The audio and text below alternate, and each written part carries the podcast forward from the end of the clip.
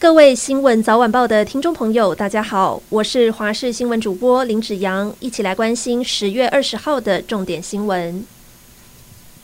昨天晚间，台北市万华区传出连续枪击案，一名五十七岁的万国帮成员邱姓嫌犯，先在汉口街一间商业大楼找洪姓老大寻仇，一连开了十四枪，过程中造成两人中弹受伤。后来，嫌犯跑到青山宫附近，想找同是万国帮大佬青山宫许姓副主委寻求帮忙不成，对着他连开三枪。另外还挟持了四名亲友当作人质，跟警方对峙长达一个小时。在最后一位人质走出来后，他对自己开了两枪，最后送医不治。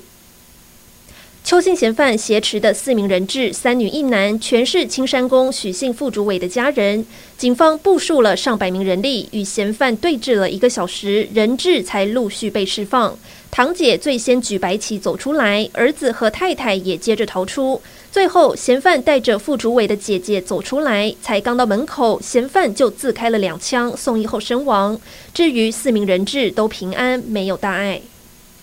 国军募兵情况不理想，军方把握机会宣传。今天在台南有一场大专院校的射击竞赛，现场还有各军种设摊招募。为了吸引目光，学生可以穿上军服体验射击，还可以看到各类平常少见的特殊装备武器，就是要吸引年轻学子的目光。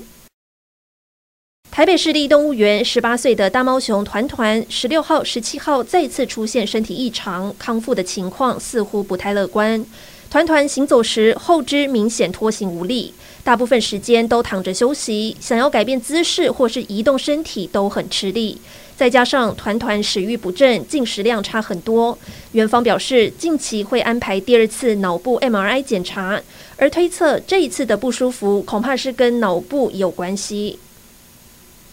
国际消息：非洲东北部被称为“非洲之角”的三个国家——索马利亚、伊索比亚还有肯亚，正面临四十年来最严重的干旱。索马利亚有许多民众远离家园，逃到临时避难所，还有数万名的儿童因为营养不良而就医。至于肯亚，以畜牧业为生的马赛族将牛群视为财富的象征，但是因为当地干旱严重，小牛饿死，成牛也虚弱到快要走不动，只好以低价卖掉心爱的牛。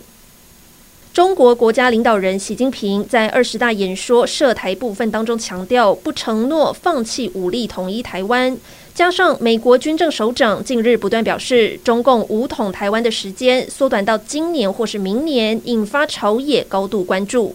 国安局长陈明通前往立法院备询前，向北京喊话：武力攻台没有赢的可能，会造成国际上经济制裁、外交孤立，断送中华民族伟大复兴，成为中华民族的罪人。